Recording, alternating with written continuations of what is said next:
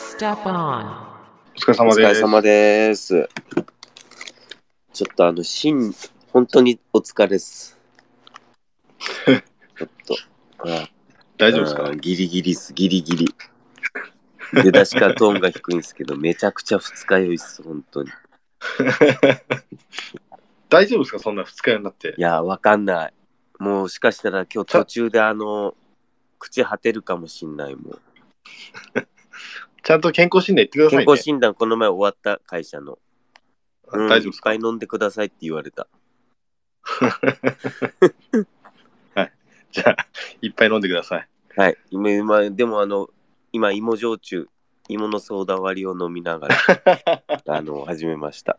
昨日、昨日お土産でいただいたね、あの、宮崎から来た子がくれたチーズまんじゅうをあちょっと食べながら、はいいいですね行こうかなと思います。チーズまんじゅうって宮崎いやなんか鹿児島にもあったイメージなんですけど。宮崎チーズまんじゅうって書いてます、これ。うんじゃあ、鹿児島チーズまんじゅうもあんのかなあ、多分そうかもね。はいはいじゃあちょっと、えースタートしましょうか。どっから話しましょうか。前回の、えーどうですか鹿島戦見ましたハイライトだけ見ました。あ、ハイライトだけ見た。はないんか。忙しいみたいね、結構。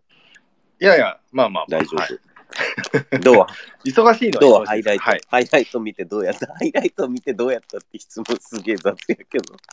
いや、あのね、クオンスンテのゴールキックがなんかカウンターみたいになって、1点目決まって、うん2点目もね、マリノス、ね、あそこからのミドルシュート決まり始めたら、もう多分、やばいっすよね。うんそうやね、確かはい。に。なるほど。いや、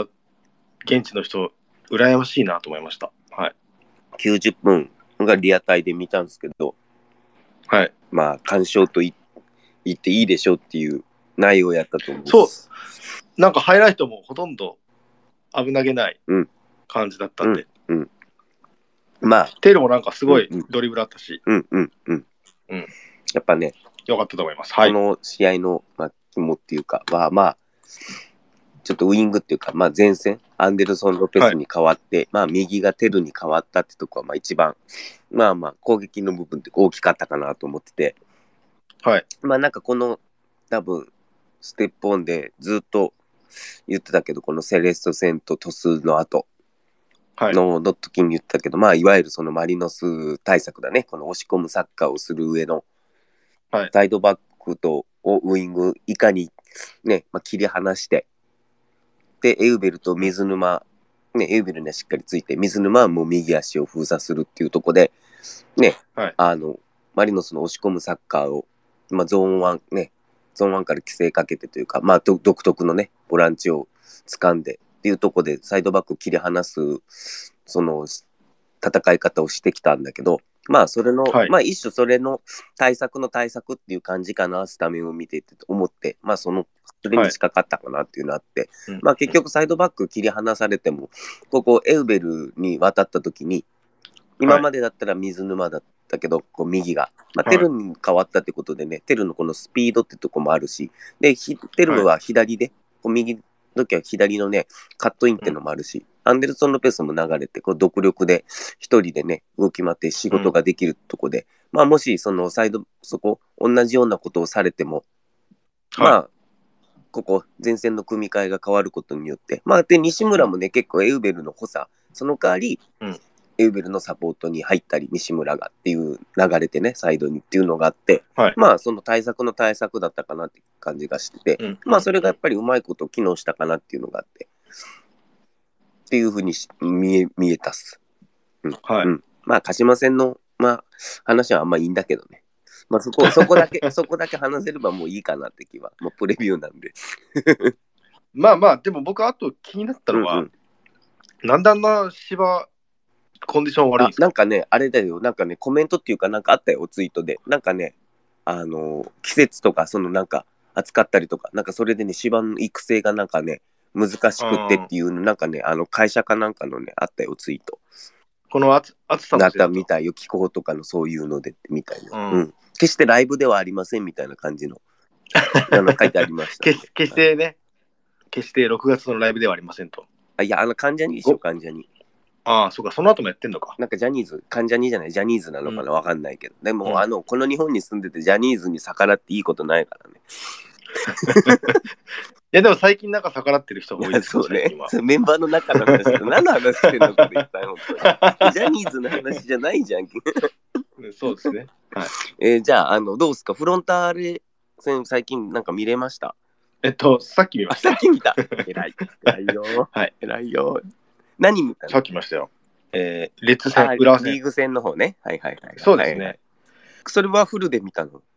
や、えっと、ついさっきまでなんで、えー後半20分弱ぐらいまで見ましたね。うん。でもほとんど見たんじゃないそれ。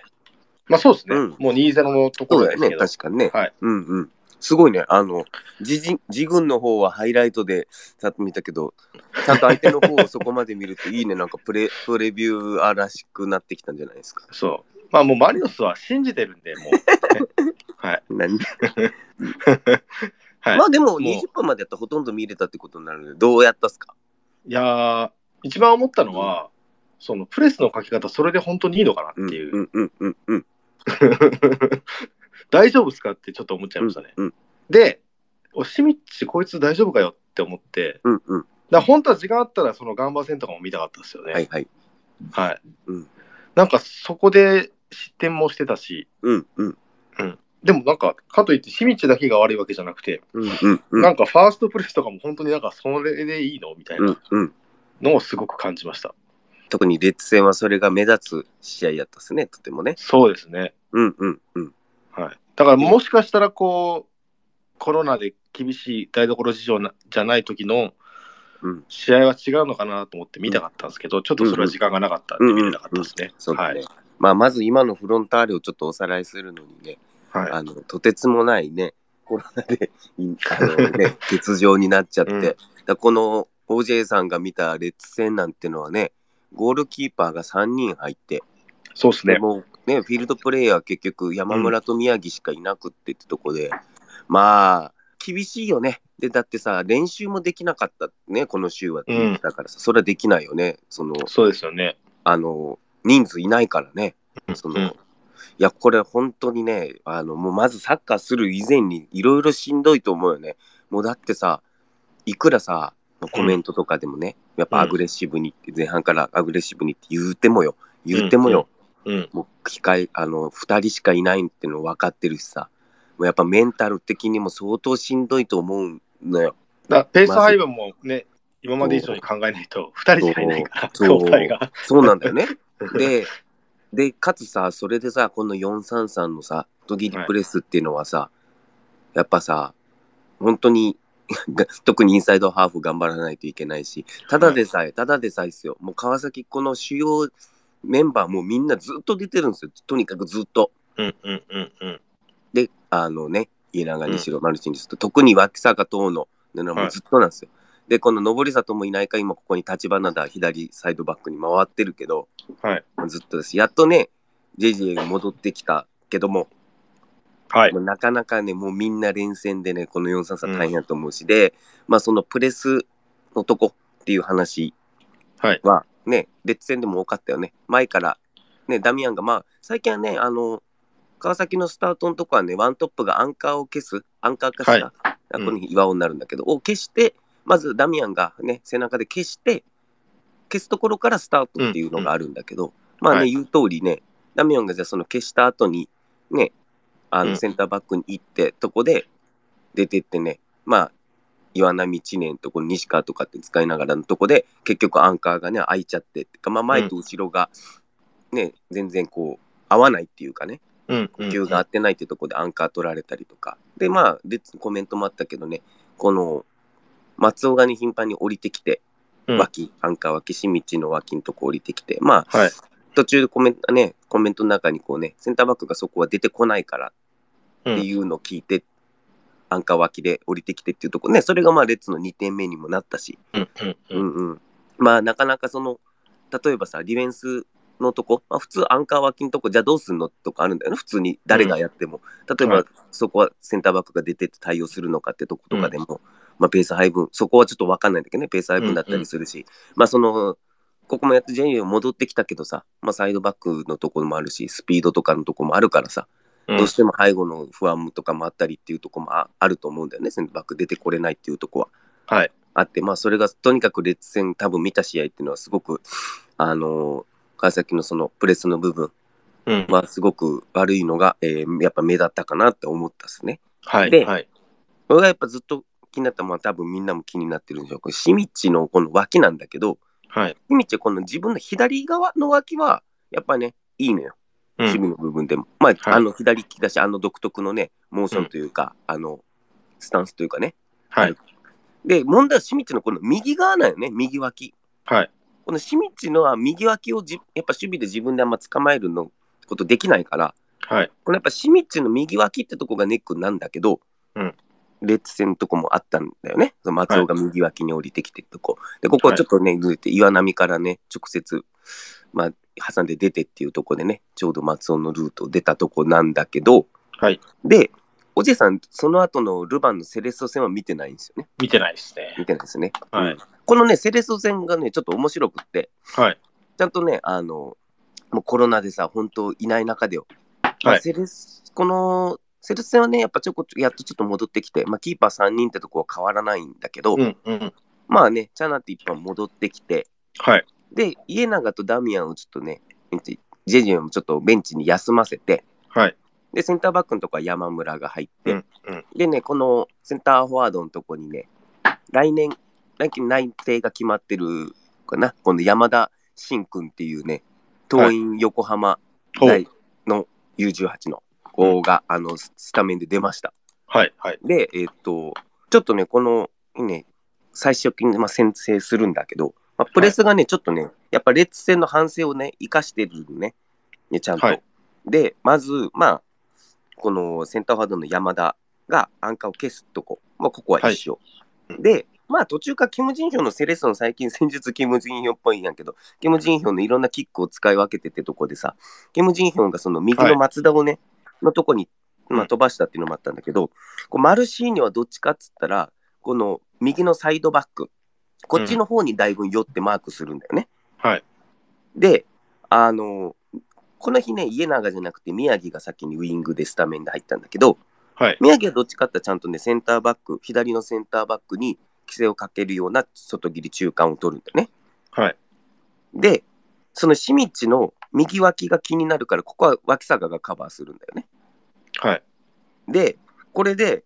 面白いのがね、右のセンターバックがね、ちょっとね、開くんだよ。はい。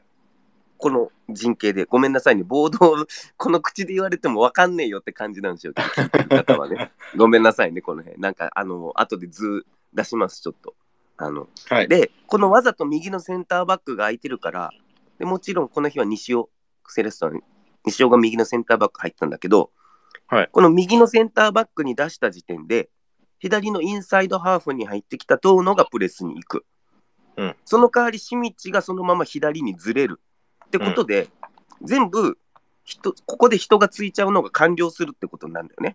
はい。これちょっと図出します。今、口で言ってても分かんないと思うんですけど。で、これわざと右のセンターバックに誘導させて、インサイドハーフの遠野を行かせることによって、シミッチをずらして左にする。で、ワンクサがここ、右のとこサポートするってことで、まあ、スタート433なんだけど、ちょっと変形するんだよね。これによっうて、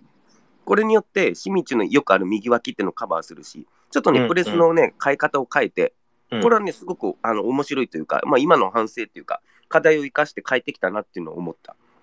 ほう。うん、で、ただね、この433でやってて、あと、ここも交代枠がね、この日も少ないし、なんせずっとみんな連戦なんで、はい。やっぱなかなかこれをね、ずっと続けるっていううんオーガナイザー、多分元から用意し、考えてなかったと思うし、レッツ戦もそうだったけど、まはあ、いあの、先制したんで、まあ、割かし442に書いたんですよ、ブロックを。442ブロックに。レッツ戦も途中から書いてたんだけど、うまくいかないからさ。はい。 433が。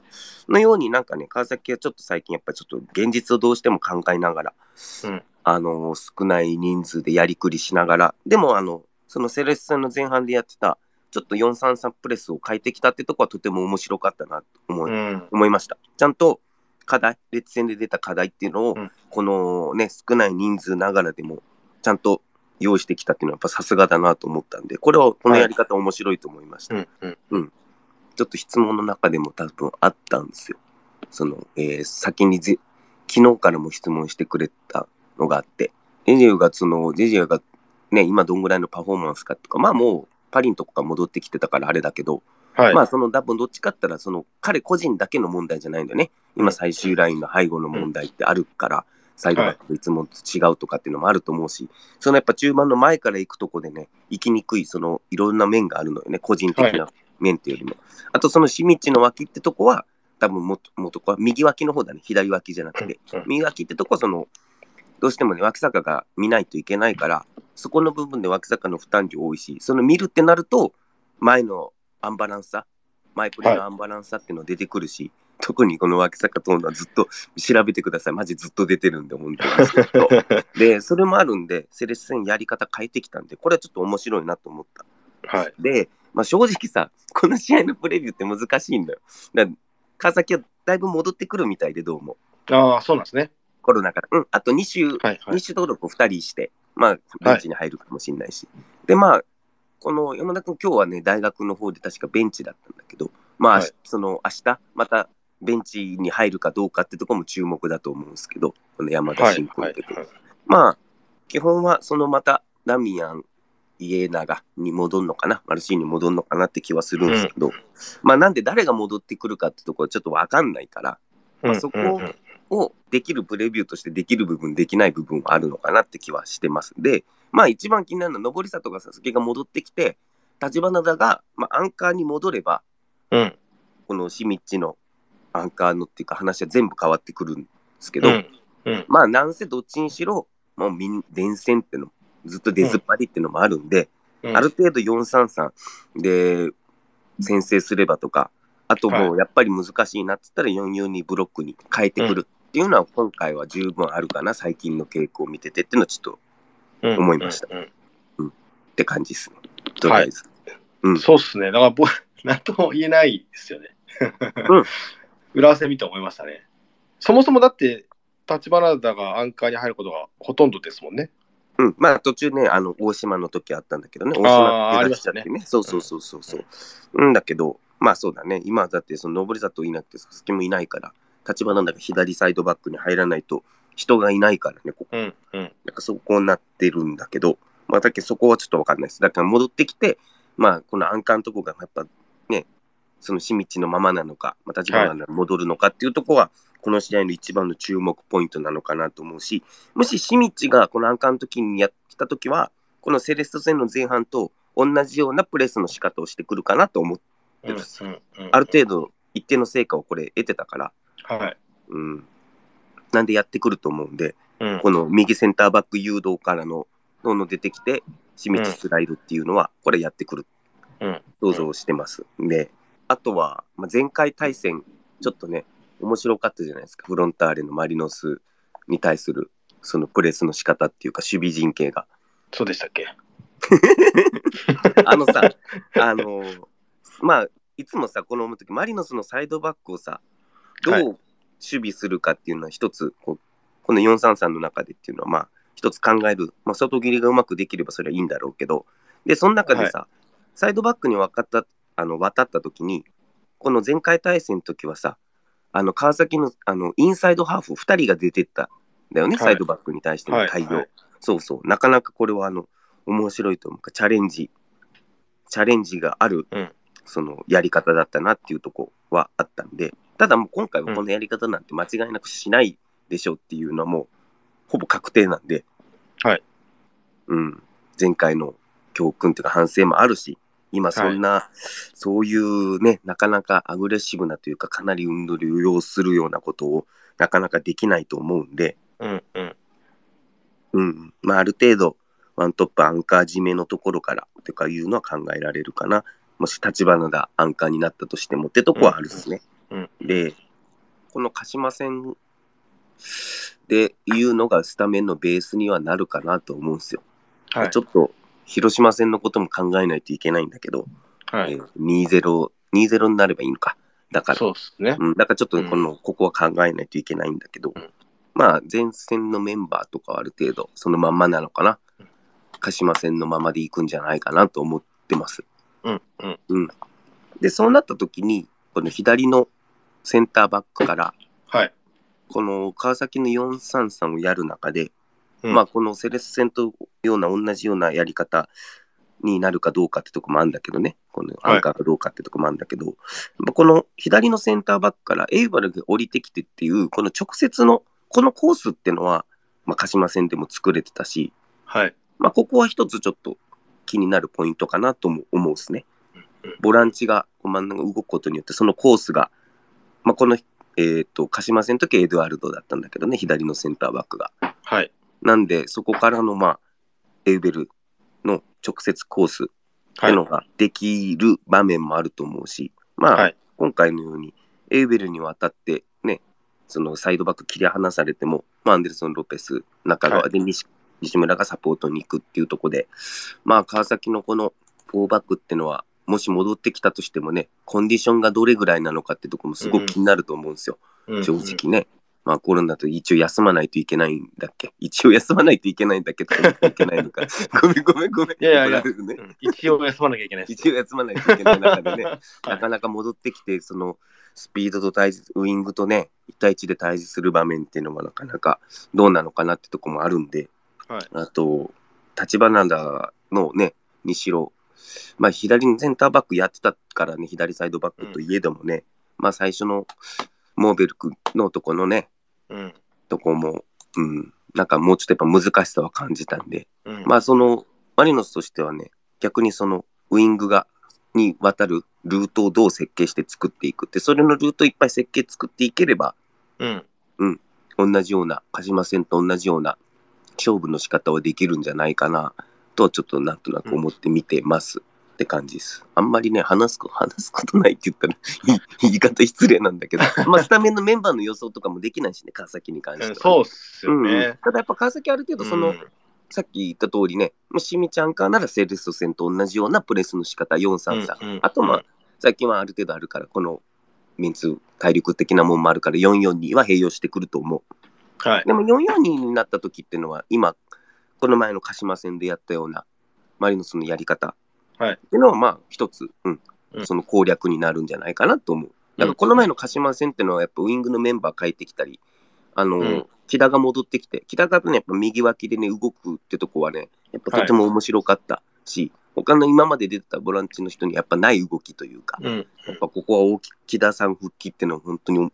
大きかったなとも思うんで、はい。まあ、ここは一つ、あの、ちゃんとセレッソ戦、突戦のドローの反省を生かしたとこがあります。はい。を感じました。はいうんうん。またちょっと広島戦も考えないといけないね。 うん。そうで感すじがねし。ますちなみになんですけど、はいはい。今年の川崎はなぜこんなに苦労してるんですかうーん、そうね。まあ、やっぱりさ、抜けて、三笘抜けて、う。もうん抜けて、まあ、ここマルシーニョが入ってってことになったんだけど、はい。まあ、マルシーニョよくやってるし、今て、ね、定着してよくやってると思うんだけど、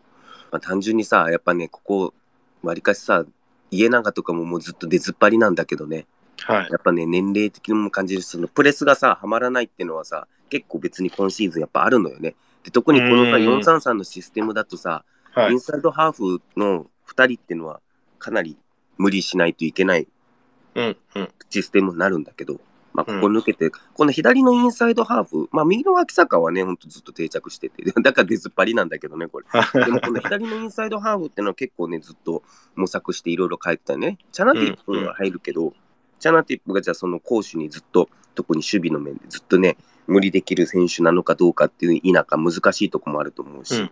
うんまあ、このちょっとメンバーがいないっていうか、そういうとこもあってね、今、遠野がずっと定着してて、まあ、俺はわりかしこの川崎のそのインサイドハーフの中で遠野はすごく合ってるなとは思うんだけうんど、うんうんうんまあ、そこの難しさ、あとアンカーのとこも結構、最初はね、あの、立花だか新道かっていうとこもあったと思うし、まあ、はいなかなかこう今この433をやるのを川崎はちょっといろいろ攻守で難しぶつかってるかな選手がどんどん抜けていったところでっていう気はする、まあ、あとわりかしちょっとマルシーノっていうのも生かすことになってはい。あのマルシーノの背後っていう蹴るボールっていうのも結構今シーズンはあってはい。結局そこで点取れるればいいしチャンスになればいいんだけど、うん。まあ、結局縦に速くなるシーンっていうか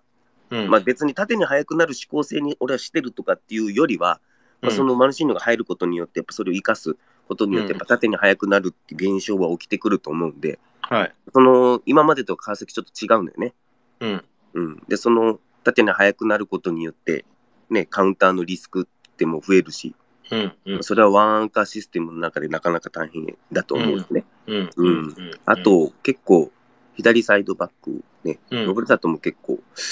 出れなかったこととか多いんで、ここやっぱりコンビネーションじゃん。右は家長が持ってきて、山根との関係、うん、山根が打ち取るとか、でそこには坂も入ってくるってとこあったんだけど、左は今シーズン、もうマルシーニの独力に頼らないといけないっていうのが多いから、まあそこはちょっと、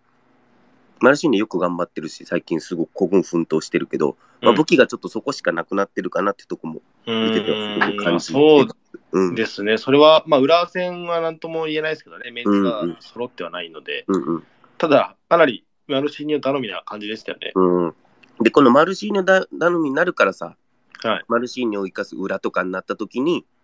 やっぱ縦に速くなるっていうシーンが増えることは、はいやっ。ぱりなかなかこう、本当は川崎としては望むべきことじゃないのかもしれないね。うんうだんからマリノスが今シーズン押し込むサッカーをやってるのは、その押し込むサッカーをすることによってさ、はい。ボール保持を増えて、あね、ショートで押し込むことによってさ、まあカウンターリスクっていうのはさ、相手押し込むから、どんどん減っていくっていう、まあサッカーのうん至ってシンプルな考え方なんだと思うんだけど、まあその縦に速くなるってなると、ボールが行き来することになるから、うんだからそこはうんどうなんだろうなって気はしてます、なんとなく。うん。うん。ううん。んうん。だからこの攻撃に関してもなんだけど、やっぱりこの家長が持った時に山根がいないと、脇坂しか脇を取るパターンないから、脇坂だけに。はい。うん脇坂だけにね、脇坂だけに。はい。あのーやっぱそこ一人しかいないっていうのもわかるし、はい。さすがに。はいもうだからそこも今しんどいかな。押し込むサッカーをするっていう上でちょっと難しいなって感じるとこはあうるんで、ん。だからなんかセレッソ戦みたいに、この山田仁君って結構スピードがあって、縦に速い選手だったんだけど、だからこれ彼とあと宮城を右に置いてて、まあこれはもう家長をね、とダミーを休ませるっていうところはあったんだと思うんだけど、はこのい。日だけさらにね、もうスリートップみんながスピード選手だったから、はい。でみ右のとこもね、もう宮城が裏、宮城の裏を狙うっていうシーン多かったから、はい。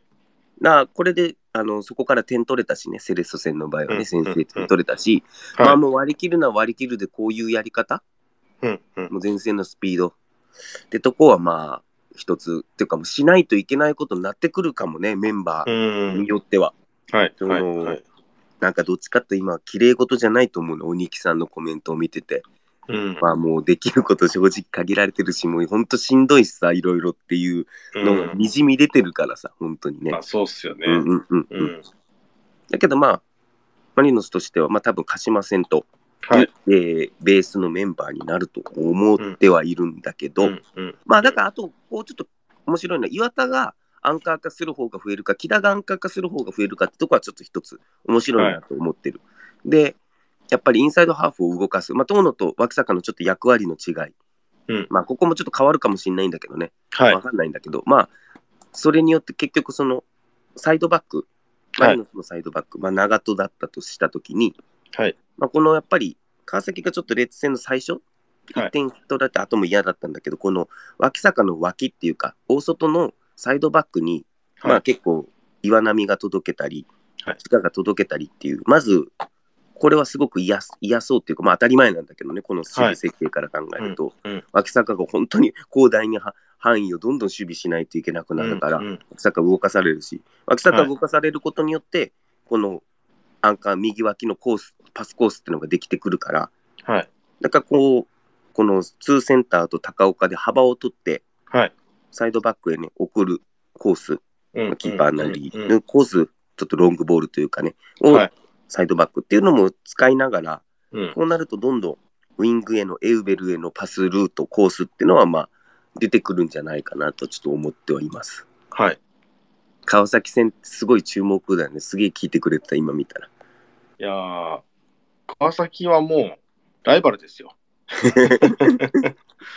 なんか、だって、ここで負けたら腹立つもんな、優勝しても。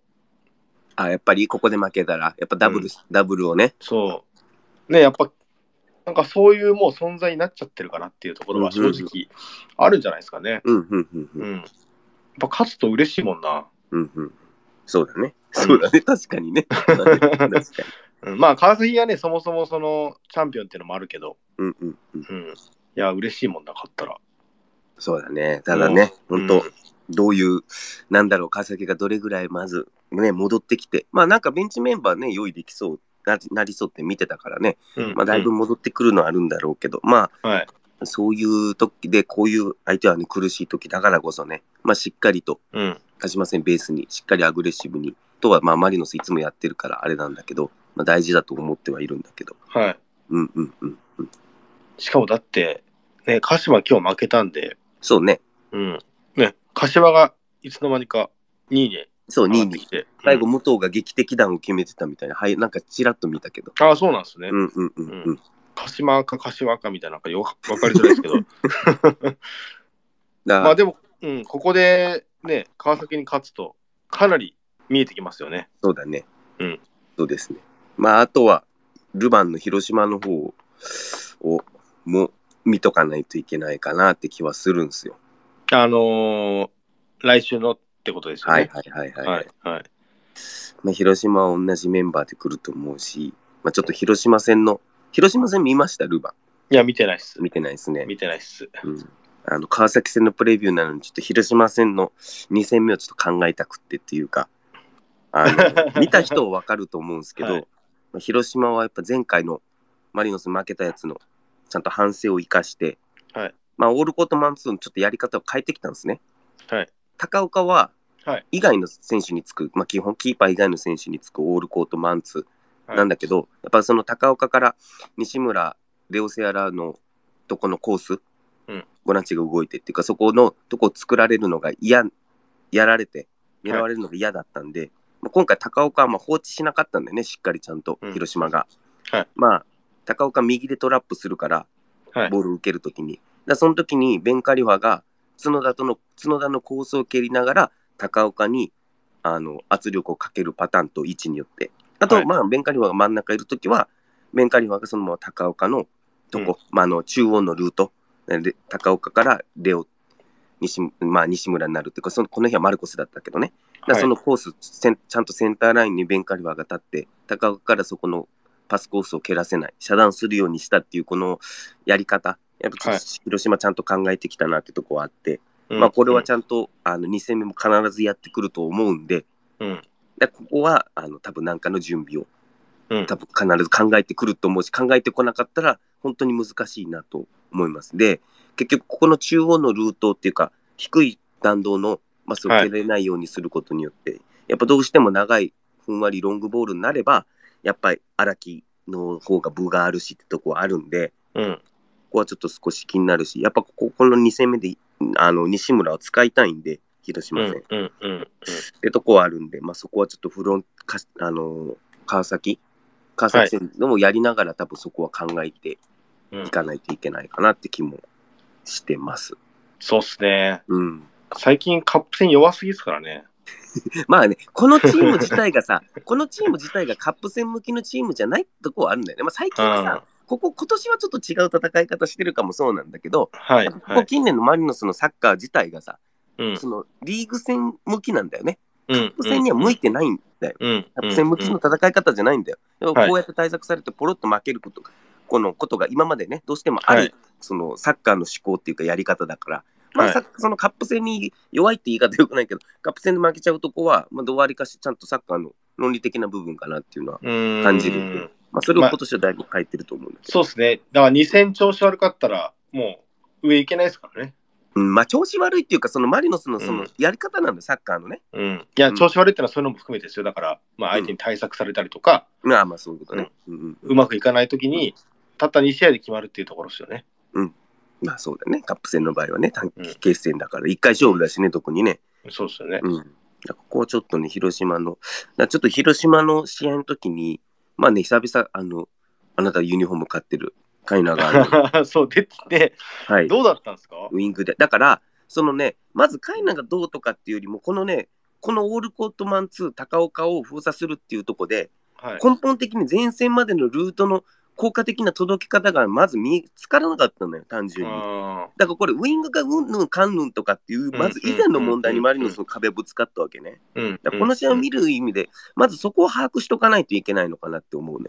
うんうんうん。そうなんですね。うんだからまずこの高岡封鎖のとことどう突破していくか。だからうん高岡を封鎖するから、最初この、この日マルコスだったんだけど、はいまあマルコスのとこは浮く可能性があるんだよね。でもマルコスを使い道もないんだよ、これ。うんうん。っていうとこになったんだよね、結局。だからこれ、ウイングがどうこうっていうのはなかなか難しい試合だったかな。まず前半うに関して。んうん。で、はいまあ、やっぱり、広島がね、わりかし、あの、先制して、今までより早い段階で、やっぱだいぶ541セット。ね、この541セットもちょっと面白いんだけど、横スライド型541セットじゃなかないから、この広島の。はい。どこまでもね、このやっぱ541の中でさ、どうしてもこのカイナが、うんえー左に入るとこっていうのは難しさあったと思うんで、もうカイナなりにできることっていうのはすごくいろいろやってたと思うけどね、左足でダイレクトで叩いて小池優太生かしたりとかってあったけど、なぜやっぱりなかなかそこは難しいのかなと思ううから、ん。まずこの、もともと前線に届けるルート設計を失ってしまったってとこは、ちょっとうん。大きかったかなと思う。まあ、その代わり541になって、広島がね、はい後半になってから一気に右サイドはいからの攻撃が重点的に増えて、まあ、それでい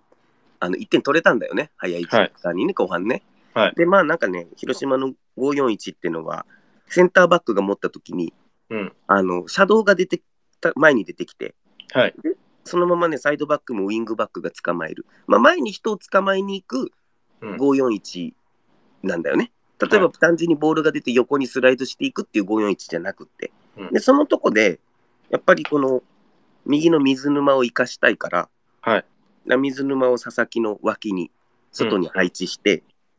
で、まあ、あの、出てくるから、だからその、柏を引っ張り出して、はい。で、佐々木の脇の水沼に届ければ水沼がそのまま、ね、あの右足を使えるよねっていうそのこのやり方の修正は、まあ点も取れたから実ったんだけど、うんもうちょっとねまあメンバー的に難しかったんでそこはちょっと2戦目には期待したいんだけれども、まあ同じようなことは考えれるんでこの541攻略とオールコートマン2のこの高岡下心のとこは多分考えもう考えてらっしゃると思うんでもちろん、うんでもそこもセットで見てちょっとこの川崎戦はメンバーも、まあ、途中交代とかも含めながら、うんちょっと見ていかないといけないのかなって気はしてます。はい。うんうんなんか半分ぐらい、ルバンの話してますけど。うん、だからどうしてもここはルヴァンあるからさ、うん。まあ、メンツのメンバーを考えたらってことですよね。そうそうそうだからここはルヴァンの話もやっぱ避けられなくなってくるいくら川崎戦の話といえどもねうんうんでかつ広島一応中3日まあ同じメンバーだと思うんだけどうちは中2日になるんでしょ、確か、はいだからね、そこも考えていかないといけないと思います。うんはい。なんかああります。川崎戦。うん、なんかあんまなかったんですよね、正直。だからうんうん浦和戦見ても、うんうん。うんまあそもそもメンバーがそうだし、うん。まあ気になったのはそのプレスぐらいで、うんうんうんう、うんん。まあ、ストレッツ戦はそこが目立ったよね。そうですね。うん。シンプルに、どっちかって川崎がさ、セルス戦もそうなんだけど、まあ、はいわりかしね、そのセンターフォワードがアンカーを消して、ところからスタートって感じで、はい。わりかしね、あの、ウイングもさ、サイドバック寄りの方で構えたりってことも結構多くって、はいでそこからすあの行くなら行くって感じのとこあるんだけど、はい。わりかしこのマリノスのこのセンターバックは、あの今も使って、わりかし持てる時間っていうのもあるのかもしれないんで、うん、うん。だからこのやっぱり左のセンターバックのとこは、はあのちょっとね、まあ、エドワルドなのか、角田なのか、まあ、エドワルドなのかな、わかんないんだけど、まあ、はわりかしこの一つ飛ばしというか、うんあのまあ、どっちもね、これいけるから面白いと思うんだけど、い。まあ、やっぱエウベルに直接パスコースを届けれたりとか、うんそういうことができる選手がここで入ってくると、うん川崎はちょっと困ると思うから、やっぱり。はい。で、こう、今の川崎です。じゃあ、そこの左のセンターバックのとこ、行かないといけないよねってなると、順々ずれてって、どっかが空いてきたり、大事なとこが空いてきたりっていうのがあるんで、はい。まあ、この左のセンターバック、ちょっと起用っていうのは気に、うんこの試合気にな ってます、 本当に。誰かな誰かなこの前でも久々当たったんだよね、結構、あの、鹿いや島戦、。そう、鹿島戦は、マジでサネとうん。西村以外当たったのかあ、そっかそっか。そうだね。はい。うん。な確か。そうそうそうそう。でしたでした。うん。お、すごい、珍しいと思って。褒めたいね、確かにね。はい広島戦はセンターバックは何があ、そのまま、まるっと変わったよ。だって、高岡以外みんな変わったのよ、ルヴァンは。とにかく。ごめんなさい、全然把握してない。そうなんですよ。そうなん誰でがす出たのか。なんで、あの、角田畑中になりました。あ、角田畑中が、えー広島戦。そうそうそうそうそうそう。うんうんうん。まあ、ざっと、うーん、こんな感じなんでしょうか。はい。川崎戦のやつそん。な感じ、そんな感じでいいんじゃないですか。そんな感じでいいんじゃないんですかって言い返したら、なんかすげえ手抜きみたい な感じ。こっち二日酔いでめちゃくちゃ頑張ってんすよ、本当いに。やー、ありがとうございます。うんはい。あの、お疲れのところ。いやいや、僕が全部自分が悪いんですけど。ただ今日ちょっと、セレッソ戦でね、ちゃんとあの、シミッチのとこを消すためにとか、弱みをストロング消すために、この433のプレスの仕方を変えたってとこは、やっぱちゃんと自分の中で見て発見できたというか、ちゃんと気づいたんで、はい。だからあとは、セレッソ戦でプレスの仕方を変えたってとこは、結構、なんて言うんだろう。川崎サポの方でも、こう、気づいた人がどれぐらいいたか、ちょっと自分には分かんないんですけど、うん。うんまあ、そこは面白かった。遠野の強みんとこ生かすってとこでは面白かったんで、ちゃんと修正はしてる。この苦しい中でも。うん。うん。ってとこはちょっとこの、あの、なんだろう、スペース聞いてる人には、ちょっと、あの、把握してもらえたらなと思うし思います。もし、あの、今日時間が明日まであって、あの、セレッソ戦、川崎セレッソ戦、ルマン見れるって人は見てみてください。と。はい。わかりました。あの見れ、面白い、面白いかったです。ちゃんと考えてるなってとこはありました。はい。なんかじゃあ質皆問、さんはい質問いきます。質問。はい。この プレビューって難しいんだよね、質問するのがね。はいあだからあの、昨日、昨日のうちにも質問してくださった答えが、そうなってくるのかな。さっき、JGM の部分と、あの、しみちのとこ、うん、うん立花田の違いってのは、まあ、今、さっき今日前半に説明した通り、だと思いま。す。うんうん。よく多分このプレビューで自分話してるんですけど、サッカーってやっぱある程度ちゃんと個人あって、ただチームのその全体、もともとチームがやる戦略、全体設計ってのがあるから、はい。どうしてもこう、マリノスとかでもそうなんだけど、この、個にね、負けた時とかそこにそうなんだけど、まあもともと個があっての当たり前なんだけど、やっぱはいまず自分たちのチームと相手のチームのちゃんとチームの全体設計をね掴むってことがまあまず俺は大事だと思っててサッカーを見るのに。はい。でその全体設計を把握しないのをすっ飛ばしてサッカーの感想を自分で持っちゃおうとするから変なその子に変に間違った解釈の仕方をしてしまってるしてしまいがちになる部分っていうのはサッカーで結構大いにあると思うよね。俺はい。はいだ。からやっぱこのチームの全体設計を把握する。これは両方ね、味方も敵も。はいまあ、わざわざこんな見方をする必要ないんだけどね、正直言うと。うんまあ、ただ、もしね、このブレイビューわざわざこんな土曜日の夜に時間使って聞いてくださってる人がいるってことは、まあ、興味がもしかしたらああるのかもしんないんで、はい。まあ、その、よりその、今の川崎の全体設計って何なのか、講師における。うんで今のマリノスの全全体設計って何なのかだからこの個人をが生き生きてるんだろうなとかこの個人が生きるんだろうなとか、なんかもうちょっとそういうもしね見方をこうどんどんしていくようになれば、うんあのよりサッカーっていうのは面白くなってくるのかなって気はしてます。でなんかその見方をするとちょっとした変化にも結構すぐ気づくようになってくるんですよ。うんあなんかちょっとプレスの仕方違うねとかこれなんでだろうみたいな、あそっかこの全体設計がもともとあるからそこを修正してんだなとか攻撃もルートたどルートの違いなんか全身のルートがいつもと違うなあそっか全体設計がちょっと変わってるからだっていうのに結構早めに気づいたりとかするんですよ。はい。うん、だからそこはちょっとあのサッカーを見る上でというか、まあ、ちょっと、じ自分はよくやってるんですけど、うん。まあ、そこは結構あの大事なのかなと思ってます。ちょっと違う話になったんだけど。まあまあ、でも、結果だけ見て、こいつが悪いだの、なんだのって話じゃないよねって話ですよね。うんうん、まあだからこの前の広島戦に言うと、やっぱりまず広島も見ないといけないよね、しっかりね。うん。だからこの前のオールコートマンツーと違ったよね、みたいな。うん高く消されるから前みたいにうまくいかないよねってもともとウイングに届けれるルートがないよねっていうとこ、うんまあ、まずだから相手もちゃんと見ないといけないから、まあ、別にいいんだけどね、楽しんで見る分だけだったらどう見ようが全然いいんだけど、はいまあ、なんかそういう部分っていうの見方っていうのはすごく大事かなと思ってます。本当はい大出君が言ったみたいにね、うん負けて単純に、まあ、個人って非難しがちになるんで、うん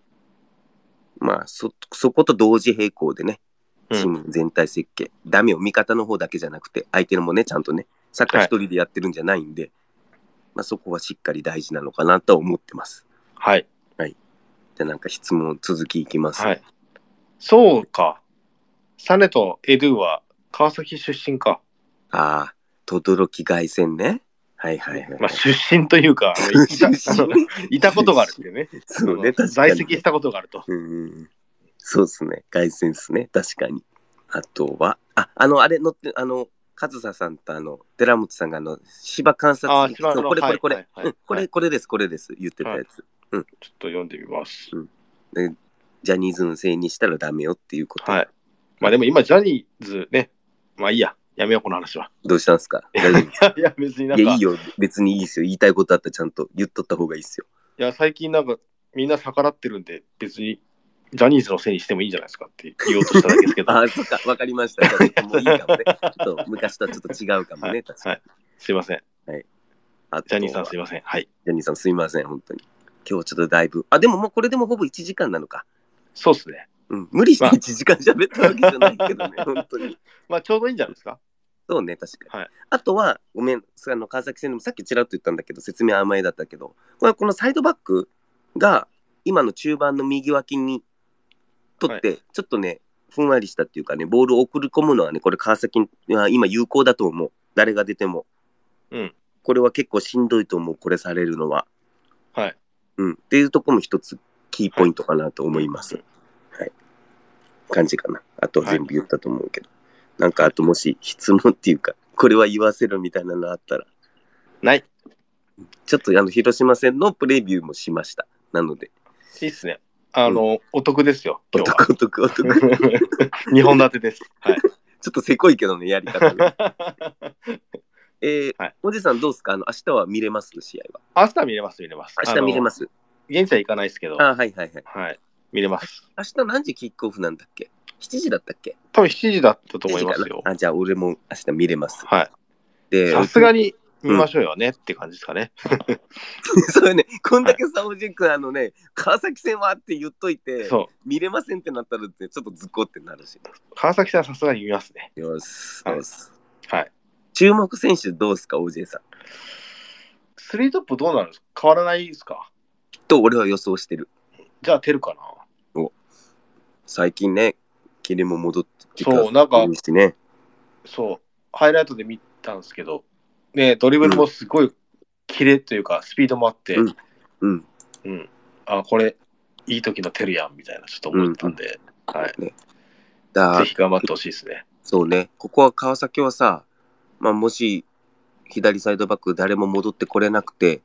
立花田だと、はい。やっぱテルと立花田っていうこの、あの鹿島戦とね、同じようはないルート設計で前進してきたときに、はエい。ウベルで、なんで、テルには当たったときに、はい逆サイドの、このテル立花だだとしてもね、マッチアップが多くなってくる、テルは、あの、立花だは相当きついと思うのよ。うんうんうん。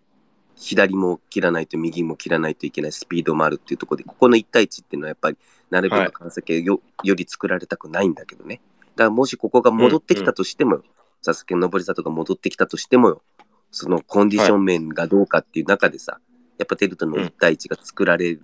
ることが回数が多くなると、やっぱうちの方が絶対有利になると思うんうで、んうんうん。おじい君が言う通りテルここの試合のテルはそう注目ポイントですね本当はい。うん頑張ってください、本当 に。宮市の分まで、そうだねはい。頑張ってください、本当どにう。すかちょっと俺、あの、宮市の、俺もちょっと泣きましたよ、やっぱり、あの、インスタとか見て。うん。俺俺もちょっっと引退しようかと思ったって言われた時に、もうちょっと。うん、うん。まあ、あすれごい。どどうだったんすごいだ、あの試合、あの、うん現地で見に行かれた方、ほら、あの、宮市のみんなね、ユニフォーム着てっていうか、はい。あれは俺、あの、ダゾーンの画面で見ててもちょっとジーンときたんですけど、あの現地行った方どうでしたちょっと、感想、ああったら、現地に行った人多分もっとこう、なんて言うんだろう、こう、感じたものあったんだろうなと思って、うんちょっと僕普段あんまこういう話しないんで、なんかこういう感情がない人とか、選手たちがそういうの思ってないってすごくいつもよく思われてるんで、あの、そんなことないですよっていうアピールです、本当に。 いいっすよ、別に。いやいや、やって る。なんか俺、そういう、なんかない人と思われてるから。そういうのがあるからね、あの、プレビューできるんですよ。先に言っとくけどはいはねい。ちゃんと選手個人に対する思い入れとかあるんですよ。ね。現地行ったけど見てない。なん、なんしてるんすかね、本当何のために現地に行ってんすかね、本当に。っていうのはいいですけど、嘘なんですけど、全然。まあ ね、まあこれを配信終わった後でも、あの、ちょっと感想かなんかハッシュタグつけてもらえたらいいなと思います。はい。って感じですかね。はい1時間。なんもなけそうれば、ここで終わりっすかね。大丈夫ですかね。はい。練習に選手出てきただけで泣きそうでしたと。ああ、練習にね。はいはいはいはいはいはいはいはい。いやー、そうっすよね。現地で見てたらね。うん。いや、僕もあれはちょっと見てて、こう、グッときましたよ。ううるっんと。。うん。